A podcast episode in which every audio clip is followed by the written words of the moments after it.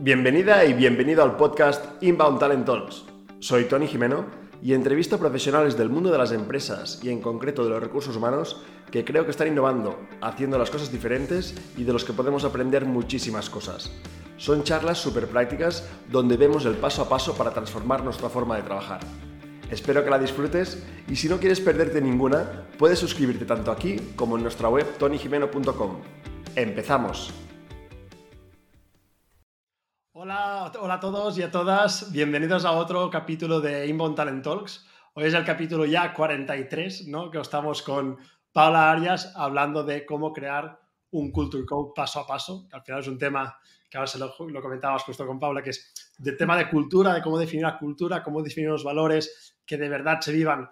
Pues es algo que cada vez se habla más, ¿no? Yo creo que también es necesario que las empresas bueno, para tener gente comprometida y que esté enchufada, pues se necesita esto. Pero hay muy pocas empresas, ¿no? A veces lo veo. Yo, por ejemplo, el primer code to code que, que, vi así muy chulo fue el de HubSpot, ¿no? que también pues, creo que es de los más vistos y visitados del mundo, eh, que lo, lo, bueno, lo tienen aún, ¿eh? si vais a su página de empleo, de las primeras cosas que te ponen eh, es, es, su Culture Code.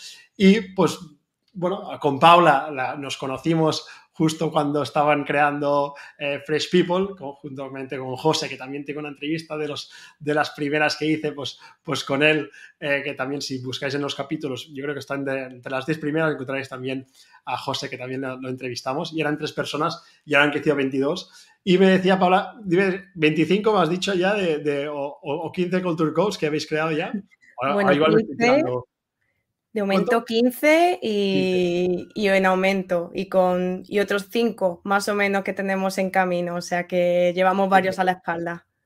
Por eso, ahora os presento a Paula, eh, pero ya veis que experiencia en crear Culture Codes tienen. Yo estuve, lo, los vi, bueno, vi un vídeo que compartían de los pasos para crear y digo, tenemos que hablar de eso porque ya sabéis que estas entrevistas están enfocadas a, a entrevistar gente pues que creo que están haciendo las cosas de forma muy chula, eh, que creo que podemos aprender. Yo el primero, ¿no? A mí me encanta aprender de, de, las, de las entrevistas que hago y también me encantaría aprender, o me encantará aprender hoy con todos vosotros, pues cómo Paula y su equipo eh, pues ayudan a empresas a crear ese Culture Code y a vivirlo, ¿no? Entonces, como siempre, antes de nada, comentarnos todo lo que queráis, preguntarnos, aprovechar que tenéis a Paula aquí para preguntarle todo lo que queráis, si nos queréis saludar, de dónde nos estáis viendo, como siempre, pues os lo agradezco, los que estáis en YouTube, los que estáis en LinkedIn, eh, los que estáis en Twitter, pues si me comentáis de dónde nos estáis viendo, pues aunque estemos online, cada uno en su casa, pues nos hace estar un poquito más cerca unos de los otros. Eh, también deciros, eh, si queréis esta charla, escucharla en formato podcast, porque os gusta más, pues escuchar, también está, estará en, en un pocos días en, disponible en, en Spotify y en, en Apple Podcast como siempre, también tenéis toda la, toda la charla en, en, YouTube y tenéis las otras 42 también disponibles en mi página web en formación.tonyjimeno.com. Entonces, mira, nos dice Denis que nos está viendo de Ecuador. Entonces, os presento a Paula. Me hace mucha ilusión tenerla aquí. Paula ahora mismo es Chief, Chief, Chief Impact Officer, eh, como decía ella, que son los nombres de estos cools que se ponen en las startups. Pero básicamente lo que se asegura es, oye, que todos los proyectos salgan bien, ¿no? Que esto sería un poquito su, su, misión, asegurar que todos los proyectos y que el equipo pues trabaje con la, con la metodología de, de Facial, nos explicará. Y yo me gustaría que, en lugar de explicaros yo qué hace Paula, pues que darle la bienvenida y que nos explique ya un poquito cómo ayudáis eh, desde Face People a empresas y qué os lleva a crear esos Culture Codes. Bienvenida, Paula. Perfecto. Pues muchas gracias, Tony, por la presentación, bueno, y sobre todo por, por invitarme y, un saludo a todos los que están ahí escuchándonos. Pues, como bien decías, ¿no? La parte de impacto, ¿no? Una palabra que a nosotros particularmente, pues, nos encanta, que siempre lo tenemos ahí en nuestra, en nuestra pregunta de la lengua, porque al final de eso se trata, ¿no? O sea, estamos buscando una fórmula en el que vayamos un paso más allá dentro de, de la era de, de, recursos humanos y que empecemos a dejar atrás pues esa, ese concepto eh, un poco más anticuado dentro de, de, este paradigma en el, que, en el que parece que recursos humanos es simplemente un actor pasivo, ¿no? Que, que es reactivo, que sirve a las organizaciones, cuando en realidad tiene que ser todo lo contrario, ¿no? Tenemos que buscar la fórmula para que se vea que al final eh, las organizaciones somos personas, los clientes son personas, lo que estamos detrás somos todos personas y por tanto la estrategia de negocio no puede concebirse sin una buena estrategia de personas que esté alineada, ¿no?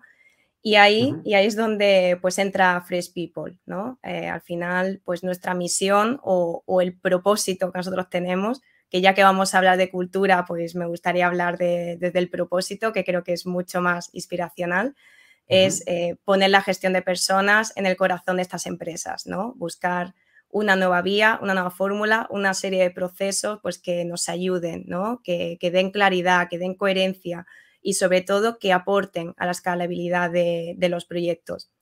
Entonces, respondiendo a tu pregunta, Tony, ¿cómo lo hacemos a día de hoy?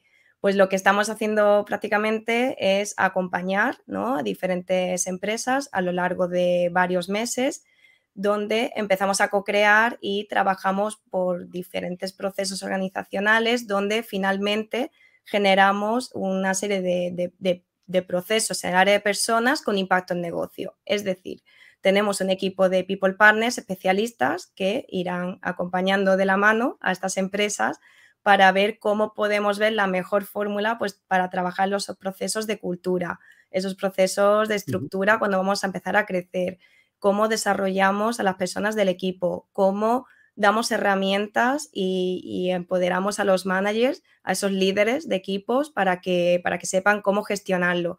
Y luego, pues todos los procesos pues, básicos de talento, ¿no? Eh, pues desde cómo eh, captamos el talento, cómo lo empoderamos, cómo lo enganchamos, cómo lo fidelizamos y, y hacemos que evolucione, ¿no? Pero bueno, pero al final, como ves, con un componente totalmente muy orientado al negocio, muy orientado al impacto y, a, esa, nueva, esa nueva era, ¿no? Bueno, que creo que es, que es la clave, ¿no? Al final las empresas se forman personas y si las personas no están bien gestionadas, que muchas veces nos obsesionábamos en, no, tenemos que crecer, tenemos que escalar, o startups con las que trabajáis, tenemos que levantar rondas, porque al final lo que te hace tener el, éxito, ¿no? Que te lo dicen mucha gente y que parece tópico, son las personas, pero muchas veces no se trabaja desde una vertiente estratégica todo el tema de gestión de personas, ni de liderazgo, ni de hacerlas crecer, ni de esta cultura, que es lo que hace un poco cuando yo hago proyectos, por ejemplo, de employer branding, cuando les preguntas a la gente, oye, ¿por qué estás feliz trabajando en tu empresa?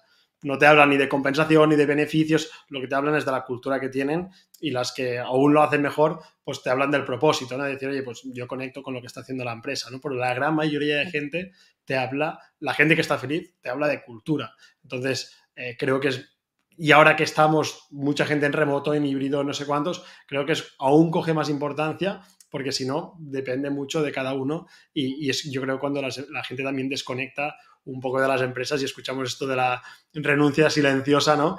Es decir, desconecto de la realidad de la empresa, del propósito y de la cultura y simplemente pues estoy alquilando mi tiempo y pues voy a hacer lo, justo, ¿no? Entonces, creo que esta parte tiene mucha importancia y bueno, y por eso vamos a hablar, vamos a hablar de ello, ¿no? Entonces, yo me gustaría empezar, Paula, que me gusta siempre con los títulos, que nos que definamos qué es, qué es un Culture Code.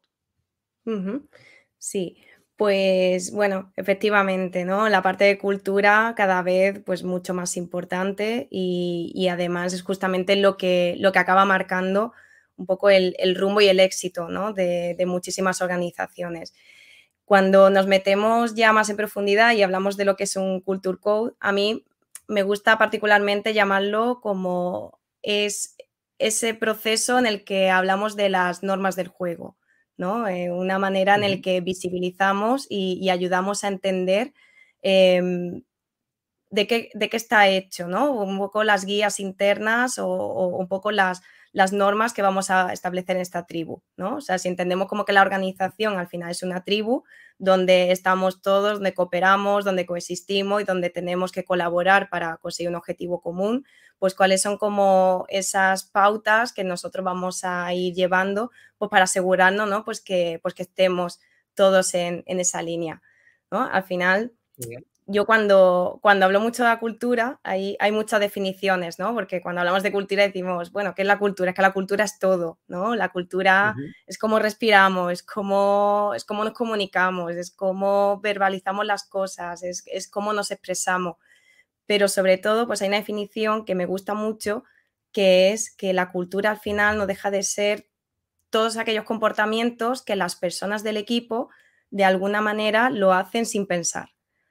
Todo lo que al final pues ellos van generando y no, y no hay como una norma establecida donde le estás diciendo, oye, es que cuando, cuando estés frente a un cliente y estés justamente en esta situación, pues lo que tú tienes que hacer es preguntar esto o, mm, o digamos, dar este feedback o hacer tal. O sea, es que eso al final es muy difícil meterte en todo eso, ¿no? Pero al final Culture es una manera en la que verbalizamos o, expresamos cuáles son las expectativas que, tengo. Pues yo desde la parte de, persona, ¿no? como colaborador de un equipo, como desde la otra parte, pues oye, ¿qué tenemos que esperar, ¿no? de, de estas personas. Súper, o sea, también es un poco lo que nos, nos va a marcar a grosso modo los comportamientos que habrá en una empresa, ¿no? Y lo que queremos que todos nos comportemos de esta, de esta manera, ¿no? Eh, que luego, pues, evidentemente, se bajan a comportamientos más eh, pequeños, pero al final es actuar como unos, con unos principios. Eh, entonces, a mí la, pregunta ahora del millón es, vale, ¿y cómo hacemos esto? ¿no? ¿Cuál, sería, si te pregunto, el, paso a paso para hacer esto? Que hemos dicho que, bueno, vamos a ver varios. Entonces, el paso a paso, ¿cómo, sería? Yo, si alguien que nos está escuchando, o yo mismo, quiero crear mi propio Culture Code, ¿cuáles serían los pasos para poderlo crear? Sí, pues muy buena pregunta. Bueno, lo primero, también comentar que, la, que al final los Culture Code, eh, tal como lo estamos expresando, es una manera en la que tenemos para mapear nuestra propia cultura, ¿no? Pero sí que es cierto que una vez que empezamos a definirlo, nos damos cuenta que realmente podemos utilizarlo para otros fines, ¿no? O sea, no solamente nos ayuda a entender cuál es la cultura que tenemos ahora mismo de base o cómo está percibiendo las personas del equipo que es esa cultura, sino que encima es una, es una buena excusa también para buscar fórmulas en el que podamos pues, hacer un diseño de una cultura nueva que, nos, que, nos, que nos apasione, que nos ilusione, que nos ayude a empoderar, que nos ayude a mejorar la cultura que tenemos ahora. Entonces, cogiendo un poco esta premisa, de que realmente el Culture Code también puede ser una buena herramienta pues, para plantearnos, cuestionarnos pues, si, si hay un gap entre lo que tenemos ahora a nivel de cultura a lo que queremos ser, em, nos significa que tendríamos que empezar un poco la base de la cultura casi desde el principio, ¿no? Aquí, cuando hablamos del paso a paso del Culture Code, em, utilizamos mucho una herramienta que además es muy práctica, que se llama el Culture Design Canvas, que que bueno, que como otras herramientas, como otros Canvas, pues al final no deja de ser una herramienta para facilitar, para pensar y sobre todo pues para, para pintar, ¿no? Para ir expresando y poniendo ahí un poco como los diferentes puntos que, vemos que es necesario pues, pues tener ahí eh, presente, ¿no? Dentro de esta técnica eh, lo dividimos como en tres, en tres fases, ¿no? Eh, además por este orden. Hay una primera fase que sería los fundamentos, es decir, cuál es, cuál es el mindset ¿no? de nuestra propia cultura, em, hacia dónde se está dirigiendo eh, la organización, cuál es nuestro propósito, cuáles son nuestros valores, cuál es el mindset que rige todo lo que vamos a construir. Desde, desde los fundamentos nos iríamos a la segunda fase, que, que sería la parte más emocional, porque al final, bueno, cuando hablamos de cultura no podemos obviar que también hay un componente emocional muy fuerte porque no deja de ser pues lo que, lo que a las personas del equipo les conecta con, la organización, ¿no? Lo que les mueve, lo que les impulsa, lo que les motiva, pues todo eso también es importante, ¿no? Que también lo, revisemos. Y luego, por último, ya no iríamos a la parte más funcional, ¿no? A la parte más, más operativa, podríamos decir, los comportamientos. Pues teniendo un poco toda esa base y también sabiendo cómo conectamos con las personas, cómo no lo llevamos luego a la operativa del día a día de personas, ¿no? O sea, cómo, cómo hacemos para tomar decisiones, cómo hacemos para eh, comunicarnos, cómo, eh, cómo, damos feedback, cómo eh, nos lo llevamos pues, a, ciertas normas, ¿no? Y, estos tres pasos, pues sería un poco más como los, los, distintos tipos, ¿no? Si, quieres ahora profundizamos un poquito más. Yo mi pregunta es, ¿y quién participa en esta definición de, esto? ¿Solo los, fundadores o el nivel más de managers y, hmm. directores, líderes, como lo queramos llamar? ¿O participa todo el mundo? ¿Cómo, ¿Cómo, es un poco la participación en, en, esto? ¿Quién define esto? Claro, en este sentido, hombre, los, fundadores es muy importante que, o sea, fundadores barra eh, todo el equipo de management, quien decida más la estrategia, es importante ¿no? que, también estén, es importante sobre todo que todo esto lo hagamos con, un fin, con un propósito, que sea pues el de definir pues un roadmap de, nuestro propio equipo para que nos ayude pues a, desarrollar el equipo, que nos ayude pues también pues a, evolucionar, a crecer. Pero si queremos que todo este trabajo que estamos haciendo tenga sentido y de verdad cale en, las personas, em, debemos involucrar a todo el mundo, porque esto no es una cosa solamente definir eh, del top bottom, ¿no? Esto al final tiene que ser algo en el que tengamos un, primero una, visibilidad, una visión de, cómo está percibiendo el equipo, que es esa cultura a día de hoy. Es decir, las personas de mi organización que, piensan, qué sienten, cómo, cómo definirían cómo somos, qué, valoran, qué no valoran. Y que todo eso nos ayuda a entender para que luego, en esa fase de, digamos, definición más estratégica, pues ya ahí sí que podamos contar pues con, la figura más, mm, digamos, más, más estrategia para, para ver cómo llevamos, ¿no? ¿Y cómo hacéis esta recogida de saber qué valora la gente? ¿Es vía encuestas, vía conversaciones, focus group? ¿Cómo, cómo lo recomiendas tú el poder sacar? Y por ejemplo, cuando defino las propuestas de valor, lo hago vía encuesta general y luego entrevistas uno a uno. ¿Lo hacéis similar vosotros?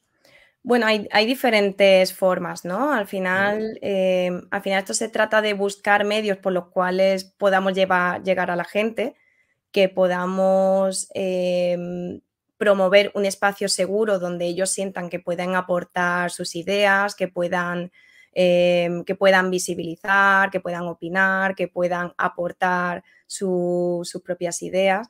Y, y aquí, pues a nivel de técnicas, pues hay, hay muchas fórmulas, ¿no? Eh, nosotros, por ejemplo, en esta fase nos gusta llevar a, cabo una serie de diferentes dinámicas donde vamos a hacer como una especie de ejercicio de simulación, ¿no? Eh, aquí, pues, hacemos una simulación como si tuviéramos una persona prototipo, ¿no? De, que sea muy representativa de lo que es nuestra cultura y, lo, vamos viendo cómo esta persona pues se va a ir comportando o va a ir gestionando pues en diferentes situaciones, ¿no? Pongamos una simulación en la que, mm, por ejemplo, va a escalar una montaña.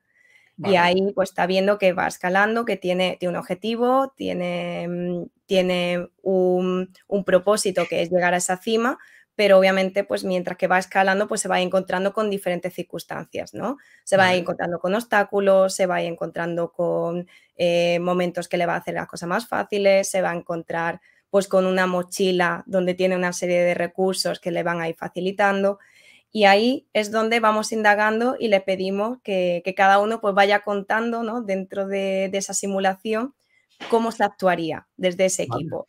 ¿no? Pues si nos encontramos un obstáculo, ¿qué haríamos? Eh, cómo nos comportaríamos, ¿Qué, es lo que más nos costaría. Y si el día de mañana de pronto llegamos a la cima, eh, ¿por qué nos sentiríamos orgullosos?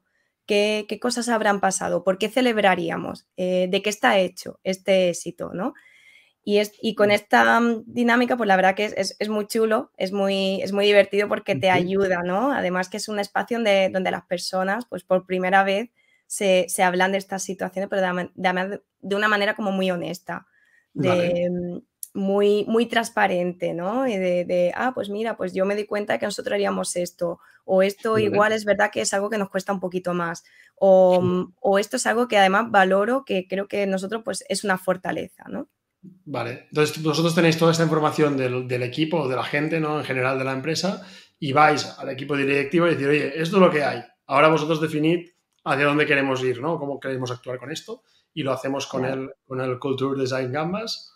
Claro, y en ese sentido también es muy importante que cuando vayamos a marcar un poco esa, esa guía, lo hagamos también pues con una serie, pues como decía antes, ¿no? con unos fundamentos como muy base, muy, muy claros. Em, dentro de esos fundamentos, pues lo primero, lo primero sería tener claro cuál es el propósito también. O sea, qué es lo que nos conecta, qué, cuál, es, cuál es nuestro porqué, ¿no? ¿Qué es lo que mueve a las personas a la acción? ¿Cuál es el impacto que queremos crear desde la organización hacia el mundo? ¿Cuál es la estrella polar? Y una vez que sepamos nuestro propósito, luego vendría, pues, cuáles son los valores, ¿no? Porque antes de meternos pues, a hacer ningún diseño de cultura, antes de meternos ya a la acción, pues es importante también pues, ser conocedores de, cuál es ese lenguaje de nuestra cultura, ¿no? Que al final los valores pues representan un poco eso, ¿no? Oye, ¿cuáles, ¿cuáles son las creencias innatas que tienen las personas y que mueve esa toma de decisión, ¿no? Y una vez que todo eso pues, lo, tenemos claro y además pues ya hemos hecho un ejercicio de visualización de, oye, cuáles son las expectativas que tenemos y, hacia dónde queremos empujar al equipo, que es, cuál es esa estrella polar que nos tiene que guiar, pues ahí sí, ahí ya podemos entrar a, ir diseñando.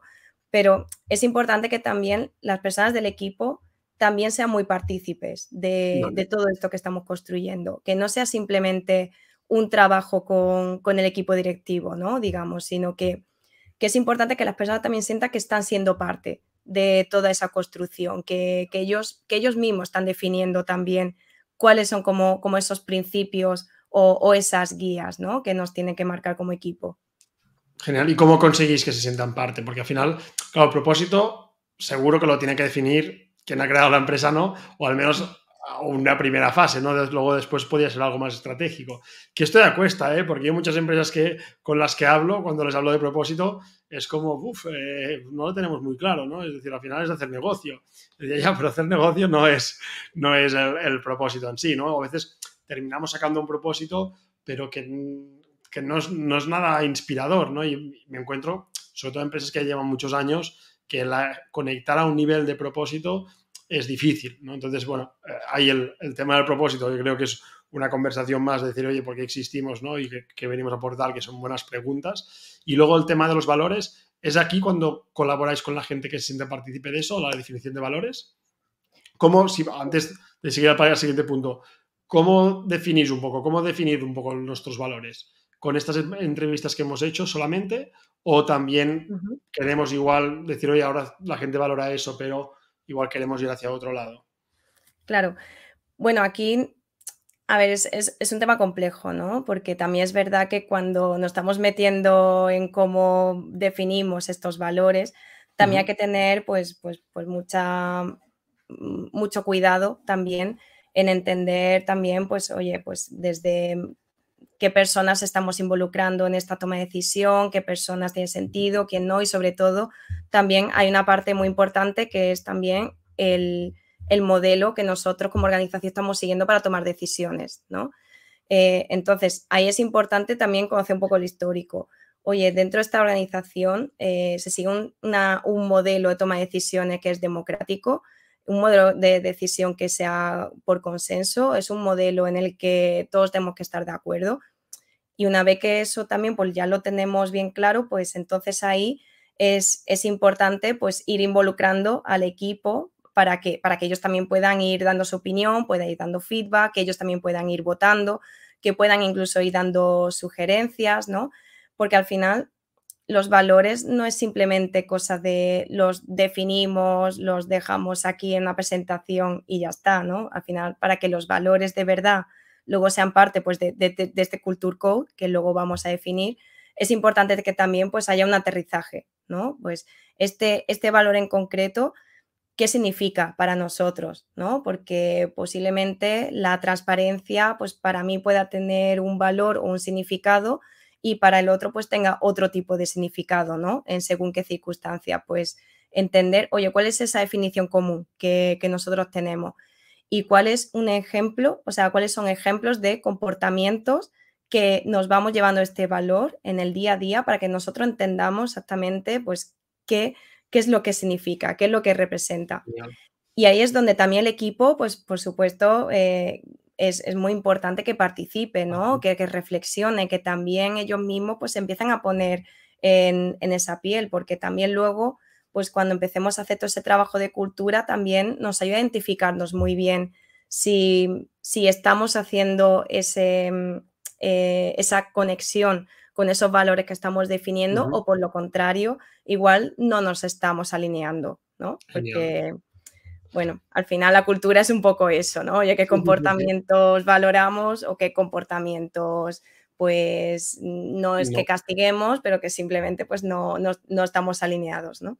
Queremos evitar, ¿no? Y aquí, por ejemplo, Pablo, si os encontráis con empresas que son más grandes, que no, o sea, para involucrar, involucráis a representantes de los equipos, porque involucrar a todo el mundo puede ser un poco complicado, ¿no? O puede ser que involucremos a gente que igual creemos que no está viviendo nuestra cultura como nosotros queríamos. Entonces, eh, seleccionáis, por ejemplo, si nos escuchan de empresas grandes, seleccionaríais una muestra o seleccionaríais diferentes personas que nos aseguremos que están, como os decías, ¿no? que, están viviendo nuestra cultura ahora mismo o, lo que nos gustaría. Sí, claro, en casos de, eh, empresas pues, pues ya con un cierto tamaño, que obviamente pues si estamos en una empresa pues de 400 empleados, es muy difícil, ¿no? Que, los 400 pues puedan estar ahí participando. Claro, ¿qué sería importante aquí? Pues primero eh, definir muy bien pues, pues de nuevo, pues bien esas bases, ¿no? De lo que queremos construir, lo que necesitamos del equipo, lo que, lo que, la información que nos gustaría recabar aquí. Y, lo que sería interesante es generar una especie como de, equipo fundacional que, sea, que sea lo más diverso posible, ¿no? O sea, que es un equipo en el que ya no solamente estemos trabajando pues con, con esta capa de abajo o esta capa de arriba o este equipo de este área o este equipo de esta otra, si de verdad queremos tener una, opinión diversa y de verdad ver y mapear pues qué es lo que las personas están pensando y sintiendo, pues oye, busquemos un equipo que sea lo más diverso posible, donde podamos tener representantes de diferentes áreas, de diferentes niveles de responsabilidad o con diferentes contribuciones y, creemos también ahí nuestro propio equipo que, con el que podamos definir un poco esa base de la cultura, ¿no? Y además, lo chula que es que luego encima este equipo eh, van a ser los embajadores de todo esto que vamos a construir. Y así nos estamos asegurando que una vez más, pues que no todo esto venga siempre de arriba, ¿no? Como parece que tradicionalmente pues siempre, siempre acabamos generando, sino que sea también pues como un, componente colaborativo donde entre todos, al final, exacto, estamos activando pues estas palancas, ¿no? Del cambio. Súper, ya tenemos el primer paso, ¿no? Hemos decidido que no es nada fácil, que no sé cuánto tiempo pasáis de media en hacer esto, pero bueno, yo creo que eh, es interesante hacerlo, que es un proceso que evidentemente las empresas tienen que tener ganas de hacer, porque muchas veces, eh, si estamos en empresas grandes, puede costar, que luego hablaremos de cómo convencer de, oye, de lo necesario que es tener esto. Entonces, esto, tenemos el paso de haber definido, pues, como nos compartías, ¿no? El Culture Design Canvas con toda esta información, hemos hecho participar a todo el mundo y tenemos claro nuestro propósito, nuestros valores. ¿Qué sigue? ¿Qué, ahora que tenemos esto, ¿qué hacemos con esto? Perfecto. Bueno, pues ahora tenemos nuestro propósito, tenemos nuestros valores y esto es lo que dentro de ese Culture Design Canvas pues se entiende como esta parte, e, el core, ¿no? Se llama eh, dentro de la metodología. Claro, dentro del core también vamos a empezar a trabajar en, las priorizaciones, ¿no? O sea, una vez que tenemos bien definido, pues un poco cuáles son pues esas, esas creencias, esos beliefs, ¿no? Que nos van a ir guiando, pues vamos a empezar a trabajar, oye, dentro de nuestra cultura, ¿qué vamos a priorizar? Porque eso es un poco lo que luego va a ir marcando el resto de, las bases de lo que vamos a construir. Cómo, ¿cómo hacemos para que las personas prioricen? ¿no? O cuando tenemos que ir poniendo la balanza e ir tomando decisiones en diferentes circunstancias, en base a qué lo vamos a hacer, ¿no? ¿Qué, preferencias vamos a ir generando? Al final esto no deja de ser vital pues cuando queremos pues, mm, hacer para que el equipo pues tenga, mm, tenga pues mucho más poder de decisión, que sea mucho más autónomo y sobre todo pues evitar que luego se vayan generando silos, ¿no? O estas circunstancias en las que siempre vamos viendo que luego pues hay managers que les cuesta mucho eh, dar autonomía, delegar, etcétera, ¿no? Entonces, dentro de este ejercicio de priorización hay un ejercicio que, es, muy, que es muy interesante, que se llama Event Over, que, básicamente lo que hace es ir, poniendo como en perspectiva diferentes circunstancias que nos podemos ir encontrando, ¿no? Y nos ayuda pues a ir marcando como, como una serie de pautas de en esta circunstancia en concreto qué es lo que yo priorizaría, ¿no? Pues por ejemplo, podríamos decir, pues la calidad even over la cantidad, ¿no? Si nos vemos en una circunstancia en la que tenemos que tomar una decisión, pues oye, pues siempre voy a priorizar que lo que haga lo haga excelente, a no que lo que hagamos pues lo hagamos en esa, en esa cantidad, ¿no? O podemos decir, pues oye, pues la actitud, even over, pues el conocimiento que, podamos tener. Y esto, pues marca un poco como, como, como esa base, ¿no? Hay, hay un ejemplo también eh, de Zapos que, que, me gusta, que dicen, pues, pues nosotros hacemos un wow customers, even over sales profit, ¿no? O sea, la, la satisfacción del cliente... ¿Qué ponemos en la balanza primero, no? ¿Qué tiene más peso en la balanza? Por eso no entendía la palabra, pero digo, es poner antítesis, ¿no? Es decir, calidad, cantidad, eh, el wow versus la facturación, el, ¿no? el, que la gente tenga claro qué es prioritario para nuestra empresa, ¿no? Exacto, exacto. Mm, sí, situaciones que, que, muchas veces pues es, es, es, complicado, ¿no? Como tener ahí pues un, una, una, base, un criterio. Eh, de hecho, nosotros en, Fresh People tenemos también como una especie de culture code interno que también estamos ahí desarrollando y lo hemos llamado el Ways of Working, que, es como una especie de guía interna en el que todos los aprendizajes que, estamos generando pues como equipo y como organización, pues de alguna manera pues también lo estamos empezando a reflejar en, algún, en algún sitio, ¿no? Para que así pues todo el mundo que se vaya incorporando a Fresh y que, y que vaya, digamos, empezando pues también pues a, hacer su propio onboarding, pues, pues sea parte de todo esto, ¿no? Y aquí pues hay pues, pues muchos ejemplos, ¿no? De, situaciones, pues, pues oye, pues si nos encontramos en esta situación con nuestros partners, pues, pues nuestra priorización pues va a ir siempre más por aquí que no por aquí, ¿no? O si nos encontramos en una situación en la que tenemos que elegir entre, mm, bueno, pues a lo mejor entre, entre la ambición y la innovación o ser más conservadores, pues siempre vamos a ser mucho más soñadores, ¿no? Porque, porque es un poco nuestro, nuestro ahora nuestro propósito. Así que esta sería como esa primera, ¿no? Y estas vías de, de, esto o esto, ¿viene definido por cada empresa o ya tenéis un set de, de palabras o de acciones o de prioridades que jugáis con las empresas o, viene muy determinado por lo que define primero la empresa que la gente duda? Por claro. ¿eh? No, bueno, aquí, aquí, claro, aquí lo importante es, al final, como es la propia cultura, eh, como es la propia idiosincrasia de, de, cada, de cada empresa, pues lo chulo e interesante es que cada uno pues acabe creando el suyo, ¿no? Entonces, aquí bueno, pues aquí es un poco hacer juegos, ¿no? Hacer un poco de ejercicios de gamificación, de juegos, de, verlo como en diferentes situaciones y, ver, pues, pues, oye, pues si nos encontramos una situación en la que parece que tenemos que elegir entre darle una prioridad a un cliente o, darle una prioridad a una persona del equipo, em, ¿qué priorizaríamos, no? ¿Qué es más importante? O, incluso teniendo en cuenta nuestros valores, si, si tenemos por ejemplo, ¿no? Imagínate que tuviésemos un valor que fuese la creatividad, ¿no? Y que nosotros, pues como, como organización, pues la creatividad tiene que ser algo, pues que se respire, ¿no? Que, que, esté ahí en la orden del día. Y luego, pues cuando, y luego nos encontramos que cuando las personas eh, aportan ideas o, o, están dándonos su propia opinión, pues no, no se valora, ¿no? O no se escucha o no se le da importancia y que no, no, pues no, esto ahora mismo no se puede hacer porque ya lo hacemos así y esto es más importante, ¿no? Pues claro, pues son situaciones en las que hay esa incoherencia, ¿no? Entonces, hacer un poco ese ejercicio.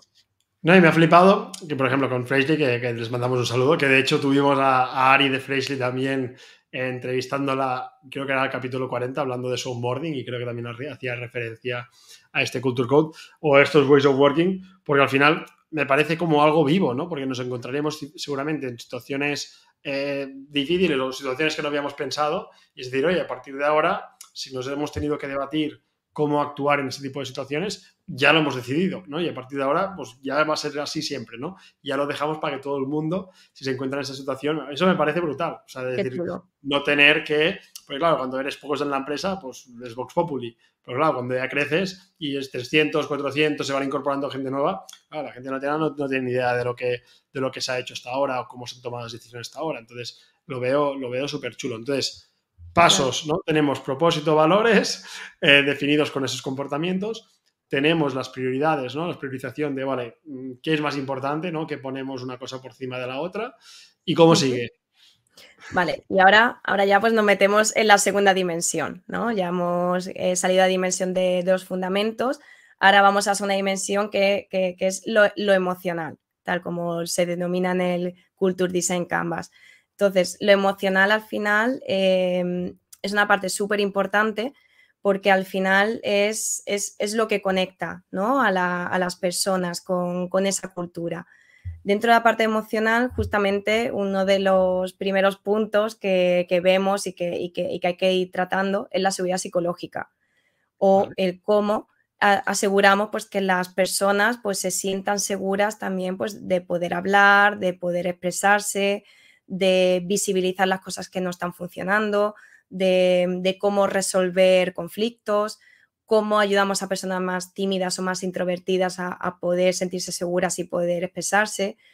Al final, bueno, la parte de la seguridad psicológica, pues es fundamental, ¿no? Para que un equipo de alto rendimiento funcione, porque al final, si no estamos dando al equipo, pues, una cierta seguridad, una cierta autonomía para que ellos también puedan ir solucionando sus propios retos, pues al final nos estamos ayudando a prosperar, ¿no? Entonces, em, aquí pues hay, hay, ejercicios muy, muy interesantes. Hay, hay, uno que se llama el del elefante en la habitación, que, que, digamos que hace una simulación de, cómo nos, nos, sentiríamos si de pronto estuviésemos en nuestro propio puesto de trabajo, viniese un elefante gigante y se nos pusiera aquí en medio, ¿no? Y nos dejara en una situación pues, de, de bajo control, de, no tener yo el control de la situación. Y, esta dinámica, pues lo que nos ayuda es a, de alguna manera, pues visibilizar o facilitar que las personas empiecen a, mencionar, pues cuáles son como aquellos aspectos dentro de nuestra cultura que nos puedan hacer sentir más vulnerables o que nos puedan hacer sentir un poco más inseguros, ¿no? o si tuviera que visibilizar algo que, creo que sería importante, que las personas empecemos a, trabajar y a tratar, pues qué aspectos serían, ¿no? Y es como un ejercicio, como ves, muy, muy desarrollado sobre todo para construir una base de la confianza, que al final pues también es, esa base de la cultura, el cómo, cómo generamos un clima en el que nos sintamos cómodos, seguros, que visibilicemos cosas que del día a día, de normal, no estamos hablando y que al final es importante. Que al final es importante para que nos sintamos cómodos. ¿Qué ejemplo me darías, Paula? De un ejemplo típico que os encontráis mucho de esto, de que la cultura hace que la gente se siente vulnerable en X y qué solución ponéis. Sí, pues mira, pues, pues aquí particularmente nos encontramos mucho en situaciones donde, mm, donde las personas se sienten cómodas expresando sus propias vulnerabilidades. ¿no? Es, es una situación en la que, pues, pues yo, Paula, como persona, como colaboradora, pues no me atrevo a, mostrar pues, que tengo ciertas inseguridades en, este, en este campo concreto. Y como no quiero que, me vean de esa manera, como no me siento capaz pues, de, expresarlo y de visibilizarlo, pues al final pues no me estoy comprometiendo al 100% con mi, con mi trabajo y tampoco me estoy comprometiendo al 100% con este proyecto, con el equipo. Y claro, y en muchas circunstancias, eh, estos detalles, ¿no? Que al final acaban generando pues, una serie de conflictos muy latentes, es lo que acaba generando pues un clima un poco como de armonía artificial, ¿no? Eso, son situaciones que, son lamentablemente pues muchas veces muy común, ¿no? Pues situaciones en las que, bueno, pues parece que todo está bien, eh, no, no, mi equipo, no, mi equipo está muy bien, pues todos están muy contentos, ellos pues, pues, pues están trabajando y sacan las cosas hacia adelante y viene con una sonrisa, pero luego pues cuando te pones ahí a rascar un poco más, pues te vas encontrando pues situaciones, ¿no? Situaciones en las que nos atrevemos pues a visibilizar cosas que nos están pasando, cosas que nos preocupan, donde no abordamos el conflicto, donde no, no se trata de manera directa, ¿no? Entonces, por eso luego la seguridad psicológica luego va a estar muy involucrada en el proceso del feedback y, que es justamente como el siguiente punto, ¿no? Porque, claro, el feedback es como la herramienta que, luego nos ayuda, ¿no? A, gestionar justamente todas estas situaciones. O sea, el siguiente paso sería definir la cultura del feedback que vamos a tener. Exacto. Definir qué riesgos tenemos y ahora cómo los subsanamos, ¿no? Que sería con esta cultura de, exacto, Exacto. Cómo, cómo, nos damos feedback, cómo empoderamos a las personas para que, para que se sientan cómodos, pues dando ese feedback, cómo nos ayuda ese feedback pues también a aprender y a crecer como equipo. al final, pues bueno, pues un buen sistema de feedback pues es, crucial, ¿no? Para que, para que también la cultura pues sea un proceso que esté vivo, para que, para que sea un proceso también pues que la gente lo va viviendo, en donde, donde también pues, pues podamos, eh, pues podamos visibilizar, ¿no? Pues oye, pues tanto cosas que están yendo bien como cosas que no, que no funcionan y que encima pues tengamos, tengamos la confianza y, tengamos también las herramientas y los recursos para que también salgamos adelante como, como equipo, ¿no? Ese sería como el siguiente paso dentro de la parte más emocional. Vale, fantástico.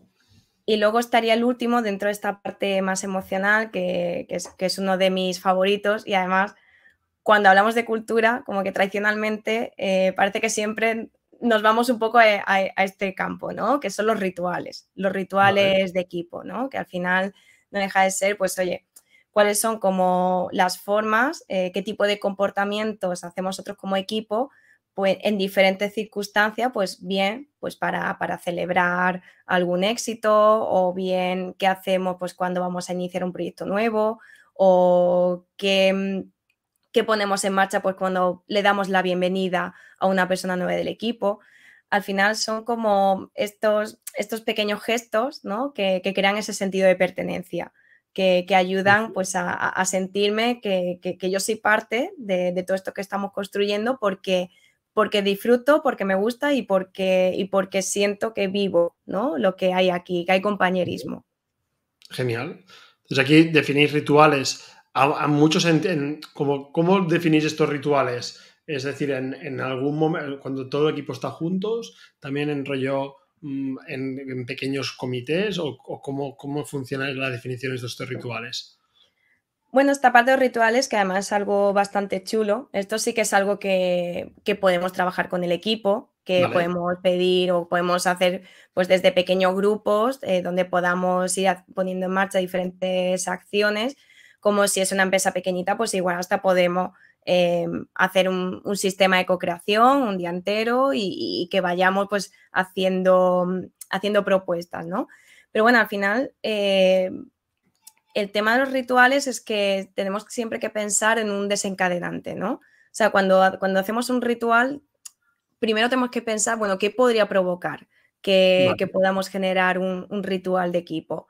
Pues, pues por ejemplo, pues cuando, mm, em, pues cuando hacemos un cierre anual, ¿no? De, de facturación de empresa, pues a lo mejor el momento en el que tenemos de de hacer una revisión de todos los objetivos, de cómo estamos, de, si hemos llegado no a, esos objetivos, pues vamos a hacer un ritual que es, pues vamos a hacer una dinámica todos juntos donde, donde celebramos los mayores éxitos de este año, donde aprendemos de, eso que no, que no ha funcionado bien. Y esto además, pues lo vamos a hacer pues con un pica pica, con unas cervezas y luego pues nos vamos todos a bailar, por ejemplo, ¿no? Pues pues eso podría ser un, ritual, ¿no? Otro ritual podría ser, pues oye, pues cada vez que alguien entra nuevo dentro del equipo, pues, pues tenemos que hacer una actividad todos juntos, ¿no? Aquí, aquí pues depende un poco de, la empresa, ¿no? Que, Genial. Sea, se marca como un poco, sí, procedimientos rituales, rollo, vale, pues cada vez que pase esto haremos esto, o cada vez, eh, cada dos semanas. También, por ejemplo, definir las reuniones que se hace toda la empresa, por ejemplo, un all hands que se dice, una reunión de toda la empresa una vez al mes, también sería un ritual para dar transparencia. Exacto, exacto. y rituales, aquí hay ejemplos pues, de, dar y tomar, ¿no? Eh, hace poco me contaban de, de, un partner nuestro que estuvimos trabajando en la parte de rituales, me contaba el equipo, que, dijeron que cada vez mm, que, se cerraba un nuevo cliente, pues que el CEO de la empresa tenía que hacer un jaca ahí delante de, todos los miembros del equipo, ¿no? Entonces, también pueden ser pues cosas así muy, muy, muy divertidas, ¿no? Pero al final, fíjate cómo son las cosas, que esto es lo que luego las personas se, o sea, parece que es lo, lo menos prioritario, pero luego lo que las personas hacen y recuerdan con cariño, ¿no? O cuando le preguntas sobre la cultura de organización, son esos pequeños detalles lo que luego todo el mundo te, señala, ¿no? Sí, sí, no, no, me parece que esto, por ejemplo, eh, en este nivel de celebración, creo que los equipos de ventas tienen muchos rituales de estos, no para precisamente incentivar esto, eh, pero que a veces a otros departamentos no, no se lleva, ¿no? Entonces me parece súper bien poderlo tener definido y como un plan, oye, aunque nos dé pereza al principio, luego lo terminas eso, valorando muchísimo, ¿no? Y, creo que también, que esto nos puede pasar como pareja, ¿no? Que también si no creas ciertos rituales, decir, oye, pues vamos a celebrar, yo qué sé, los cumpleaños, o cada vez que no sé qué, o cada vez, que vas a decir, oye, pues lo puedes hacer cada día, ¿no? Ya, pero igualmente vamos a forzarnos a hacer el viernes de, ¿no? Que, que al final te suma mucho valor. Entonces, creo que también es importante para las empresas.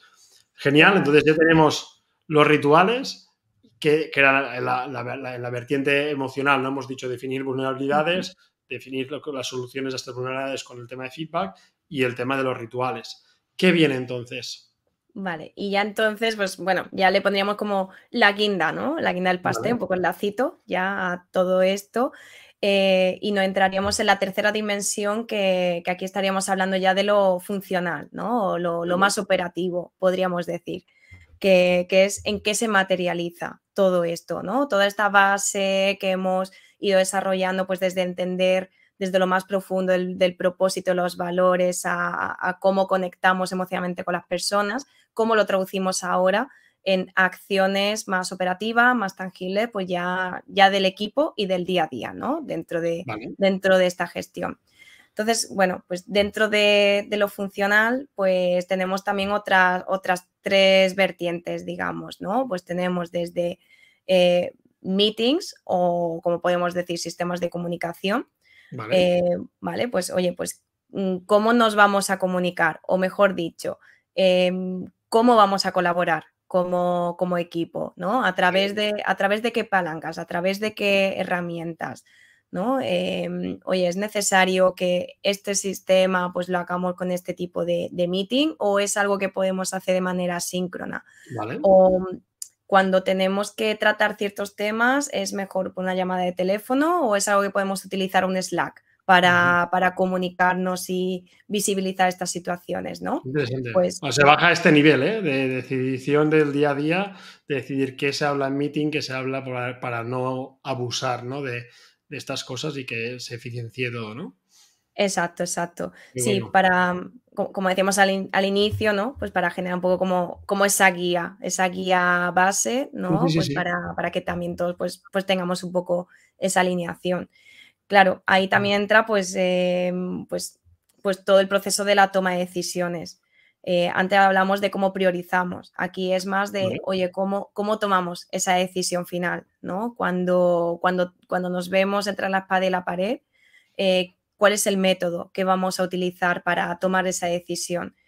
Y claro, y aquí es donde ya entramos pues a ver bien pues ese modelo, ¿no? El modelo que vamos a seguir dentro de la organización.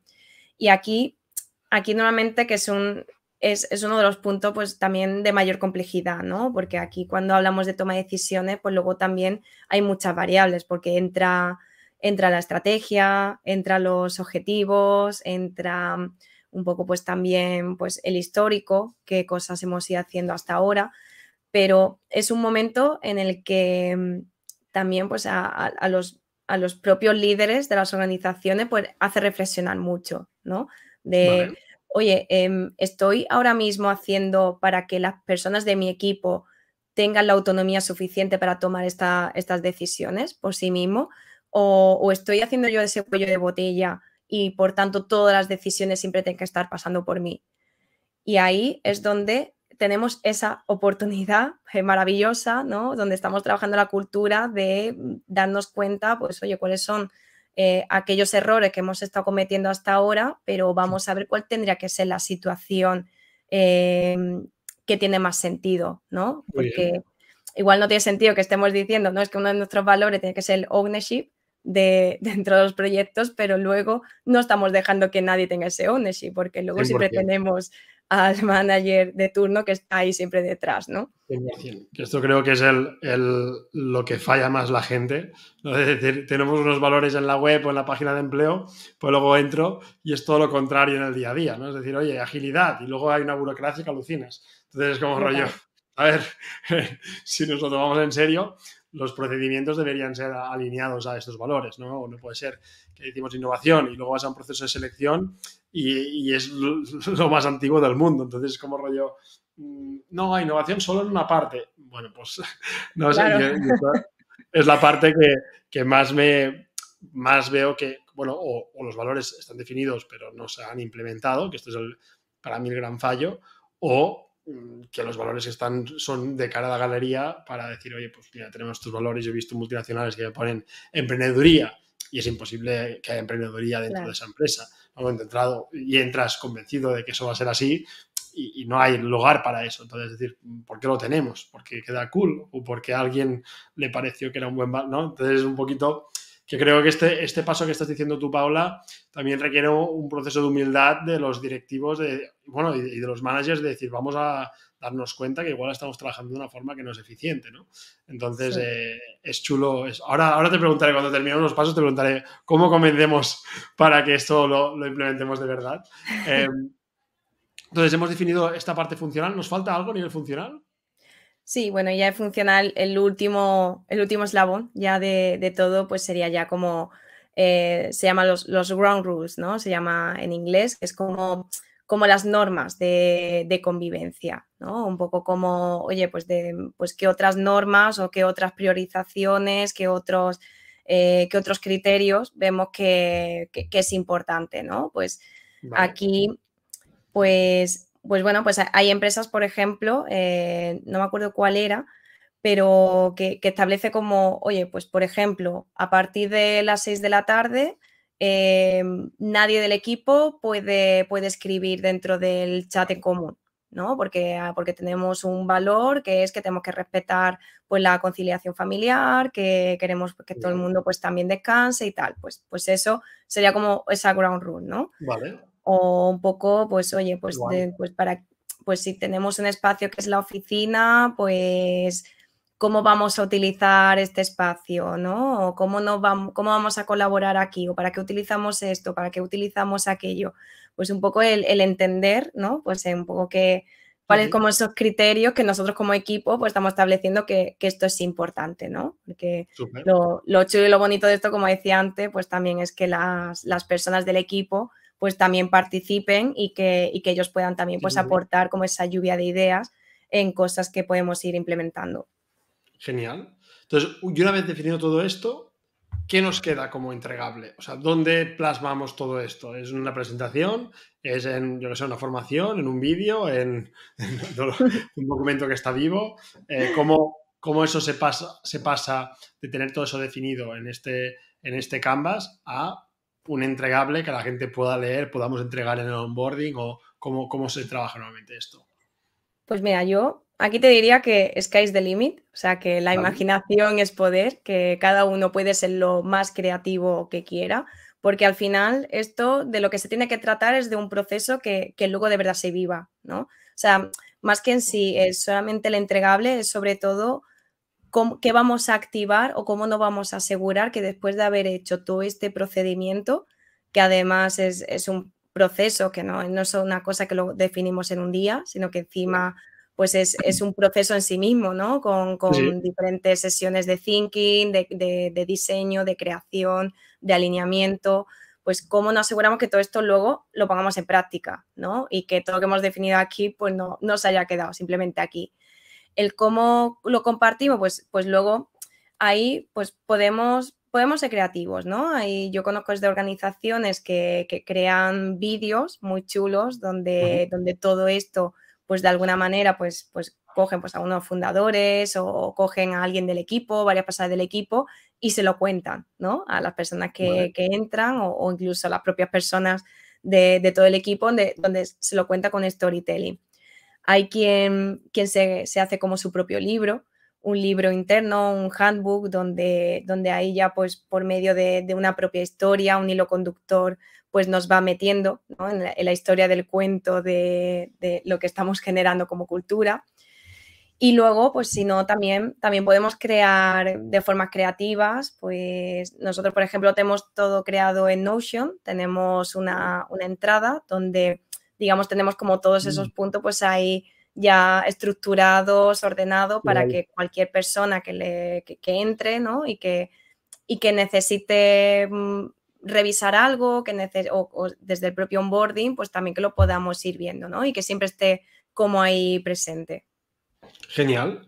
Y entonces, ahora yo esto me encanta. Entonces, ¿cómo me ayudas a venderlo? Si lo tengo que vender al equipo directivo de mi empresa esto, o si lo tengo que vender a alguien, o me tienes que contar los beneficios de tener esto, ¿qué, ¿cómo me lo explicas? ¿Cómo me ayudas a convencer a alguien de por qué tenemos que tener Bueno, pues, pues yo te diría aquí, Tony, que lo, bueno, que primero que no es un proceso fácil, porque todavía a día de hoy, pues hay se ve muchos profesionales, ¿no? Dentro de nuestro sector, pues con esa frustración interna porque, porque ven lo importante y la necesidad de, bajar esto muy bien y lo complicado, ¿no? Pero al final, para mí eh, es importante que tengamos muy claro y muy bien estructurado el, el por qué y el para qué de, esto que, vamos a construir, ¿no? Sobre todo, hacer entender que, al final este trabajo que estamos haciendo no es que se vaya a consolidar únicamente en un, bueno, pues de aquí vamos a salir pues con mucho más team buildings o con un póster gigante que vamos a colgar en esta pared y aquí se van a quedar los valores, em, que esto van a ser pues que ahora todo jueves vamos a hacer unas cervezas que no sea solamente eso, ¿no? O sea, al final lo que tenemos que hacer es también mm, visibilizar que, bueno, que por una parte, una buena cultura, eh, lo que, una, cultura bien definida y bien eficaz, está demostrado que puede aumentar los resultados de empresas hasta un 200%. Y no solamente eso, sino que también dentro del área de personas, si todo esto lo tenemos bien atajado y está todo bien definido y bien construido desde el principio, también nos podemos ahorrar muchísimos costes de todo lo que luego puede implicar pues a la hora de mm, seleccionar las personas que no están adecuadas y que, que no están alineadas con, esta cultura, en la rotación que puede suponer pues tener personas que no se sienten o no, están enganchadas ¿no? Por, por esa cultura que estamos construyendo o equipos que no están enfocados o que, o que se están rompiendo cosas en líneas que no entendemos por qué. Claro, todo esto al final pues son, eh, son situaciones que, se van dando ¿no? y, que, que tienen una repercusión directa por la cultura. Así que ahí... Perdón, ¿sí? Sí, sí.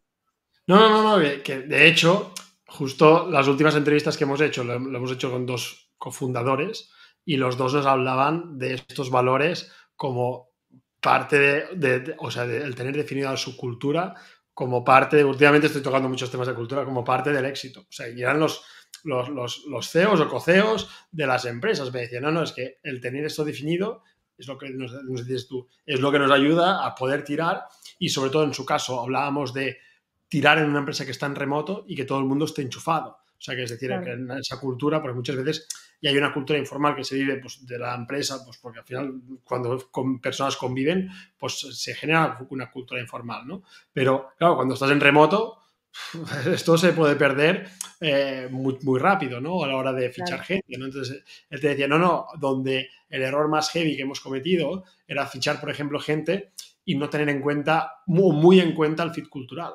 Entonces decía, al final, lo que, el aprendizaje era tenemos que lo, primordial es que la gente tenga este fit cultural de la cultura que previamente nosotros hemos definido. ¿no? Entonces, eh, es gracioso que tú digas esto, porque evidentemente es un proceso de transformación. Si lo empezamos de cero, pues fantástico. Creo que hay pocas empresas que se encuentren creando una empresa de cero y que pongan atención a esto. Yo creo que esto eh, cada vez va a pasar más, pero eh, esto creo que pasa con gente que repite ya el tema de creación de empresas.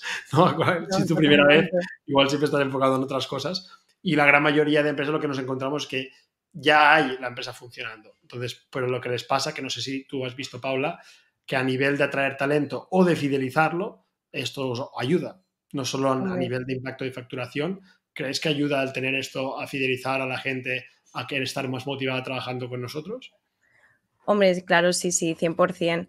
Hombre, es que desde luego, pues como para tener ese primer paso en el que tengamos a las personas adecuadas, pues para, llevar a cabo todos los proyectos internos, pasa por, saber seleccionar bien, ¿no? Y si queremos seleccionar bien, es importante tener una cultura, pues bien mapeada, bien bajada, bien entendida, porque solo cuando conocemos de verdad cuál es nuestra cultura, es cómo podemos hacer por conocer mejor a los candidatos, entender mejor pues cómo ellos viven también esta cultura, cómo se comportarían, ¿no? Si, si nosotros pusiéramos a personas en, en nuestro equipo con, digamos, todas estas reglas del juego que ya hemos definido previamente y le dejáramos simplemente hacer, cómo se adaptarían, ¿no? Porque ahí al final es lo que acaba detonando en que, en que, una persona pues entre, que encaje, que se vea pues que eh, enseguida pues coge el ritmo del resto del equipo y, se adapta muy rápido o los que no, o los que luego pues, pues, pues también pues sufren mucho, sufren silencio porque luego es muy complicado, ¿no? Pues eh, generar un poco esa atracción.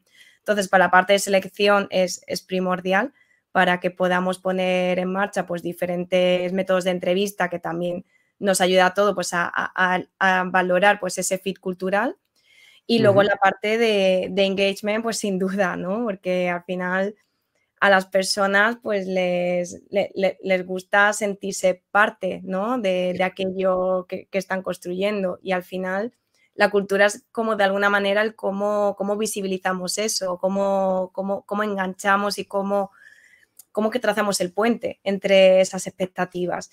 Y, vaya, y eso sin duda, un, equipo donde hay una cultura definida y donde todo el mundo se sienta que encaja con esa cultura y donde todos seguimos construyendo y nos ilusiona porque estamos construyendo, es un equipo en el que al final, eh, sin duda, pues va a tener mucha más probabilidad de que, de que haga una mejor puesta en escena, de que crezca, de, que aprenda mucho más rápido y en general, pues de que, de que funcione 100.000 veces mejor.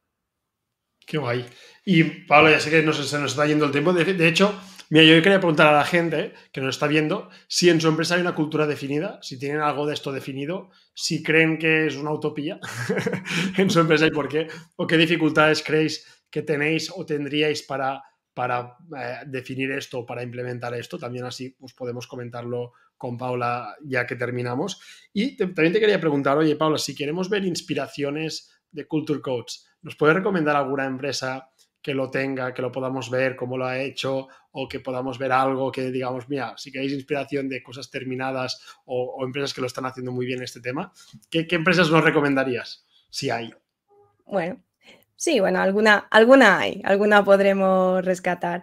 Bueno, em, como comentábamos antes, em, a mí me gusta particularmente mucho los, los, casos que estamos creando. Es una pena que no podamos compartirlo porque son, son ejemplos privados ¿no? de, de, cómo poner en marcha estas buenas prácticas. Pero si tuviera que comentarte, pues algunos que, que pueda ser público y que todos conozcamos, hay hay uno que las mencionado al principio y que para mí fue también el pionero, el que, el que me ayudó a inspirarme y a todos en general, pues a empezar a meternos en este diseño de cultura, que, es el caso de Haspo, ¿no?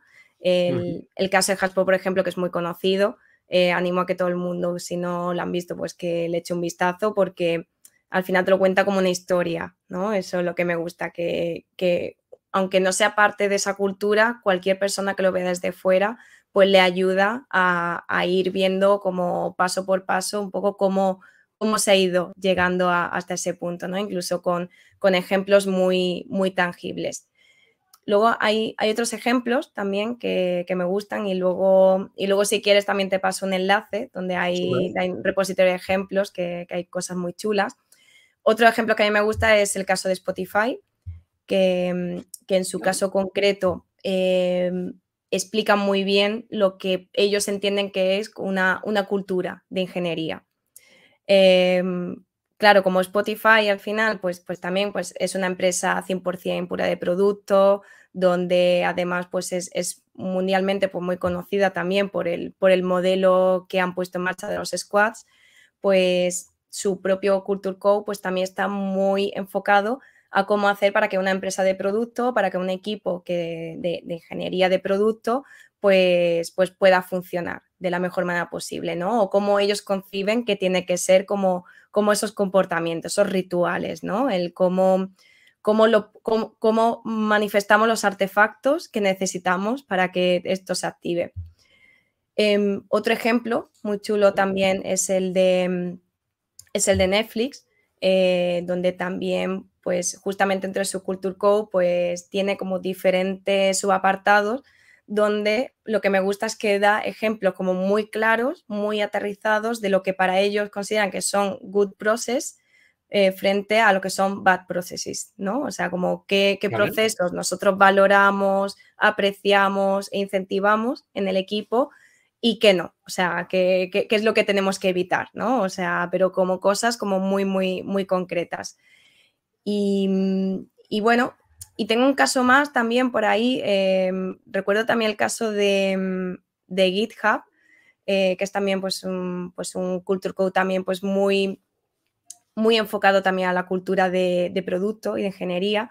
Y en su caso, pues es, un Culture Code que además como que ha ido evolucionando, ¿no? O sea, ellos sacaron una primera versión pues hace muchos años y, en ese caso concreto, pues como ellos van a un usuario muy concreto, que, son pues, pues todos los perfiles de, de, ingeniería, eh, pues definen un tipo de cultura pues que también siga un poco pues esas normas o, esas preferencias que tienen estos equipos, ¿no? Y ahí pues evidencia, oye, pues cómo, cómo trabajamos.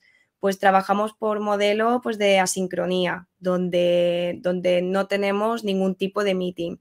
Eh, la flexibilidad está a la orden del día. Em, no tenemos horas preestablecidas para, poder trabajar, la colaboración a través de herramientas digitales, etc. Y luego, y luego además, lo bueno es que, como decía, pues también es como un culturco que ha ido, que ha ido evolucionando, ¿no? Porque al final, pues, pues ese punto también es importante. Que no porque lo hayamos hecho una vez, venido muy bien, lo dejemos ahí y ya está, sino que realmente esto tiene que ser un proceso que esté vivo, ¿no? Que tenemos que estar revisando, que tenemos que estar y más que nos ha cambiado estos dos últimos años la forma de trabajar, entonces, totalmente. Entonces, igual nuestra cultura también, sobre todo la parte funcional que decías tú, igual la otra no cambia, pero la parte funcional sí, nos, tenemos que adaptar. ¿Cómo se llamaba esta última empresa, Paula? GitHub. Ah, GitHub, sí, sí, sí, que también es, donde todo el mundo está a nivel código, está compartiendo allí pues, lo, lo que está haciendo a nivel de proyectos.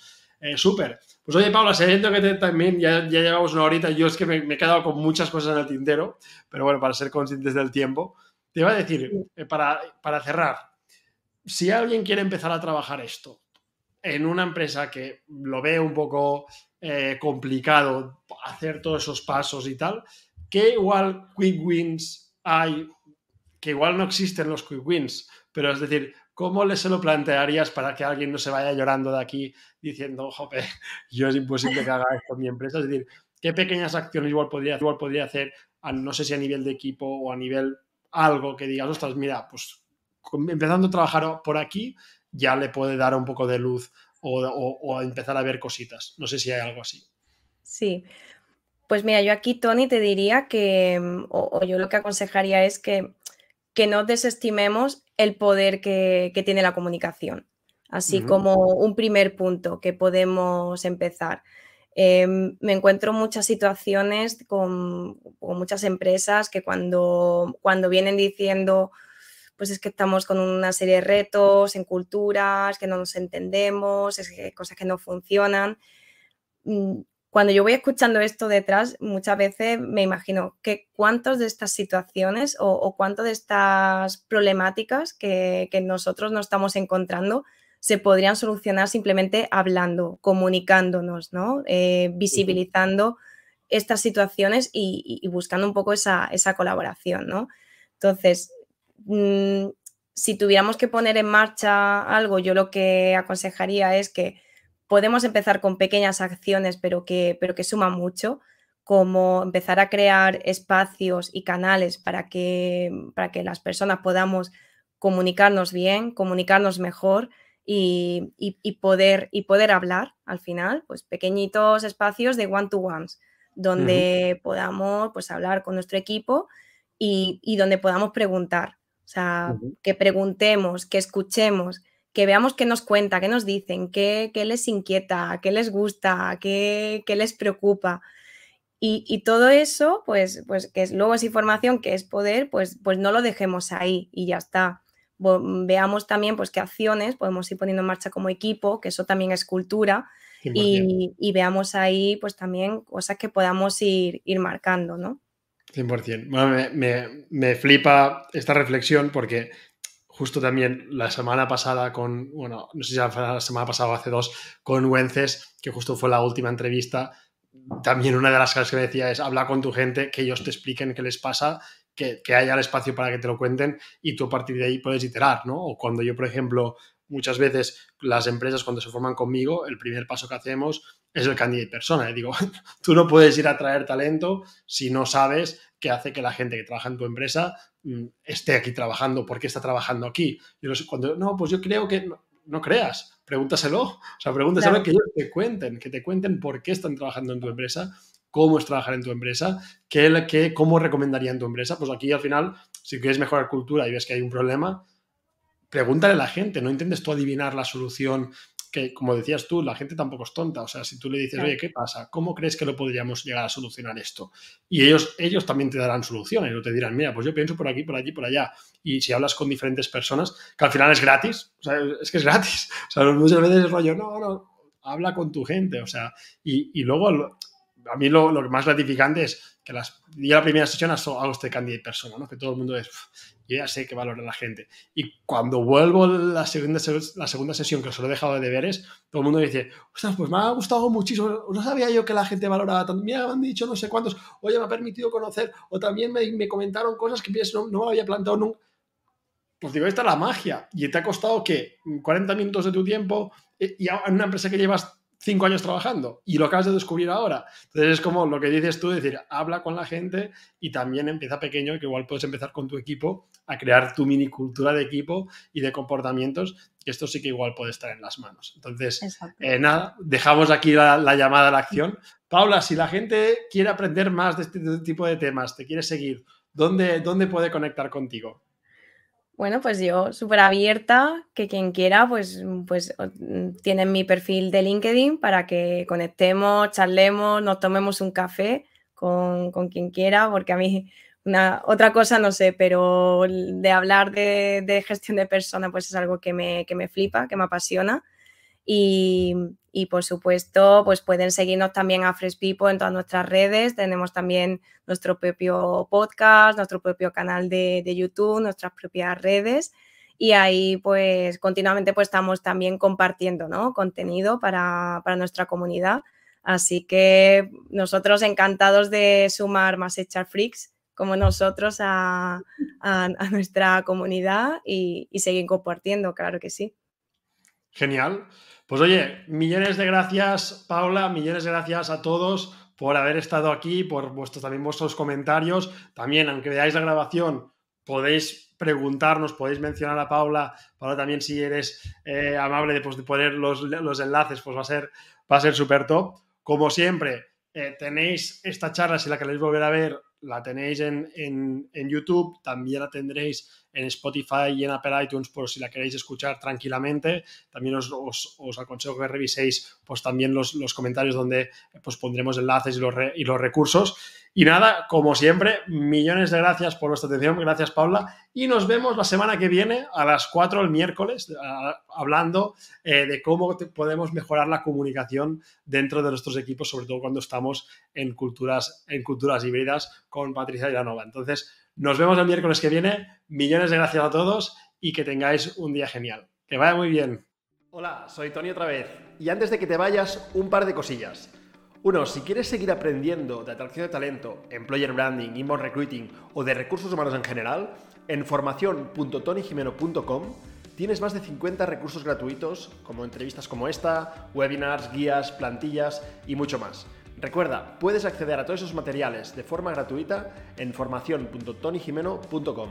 Y segundo, si quieres formarte o formar a tu equipo sobre estos temas, me puedes escribir sin problemas para hablar de tus objetivos y tus retos en mi página web, porque hago formaciones in company y también consultoría para poderte ayudar a implementar las estrategias que necesites, conseguir tus objetivos y sobre todo resultados en poco tiempo. Para mí será un placer colaborar contigo.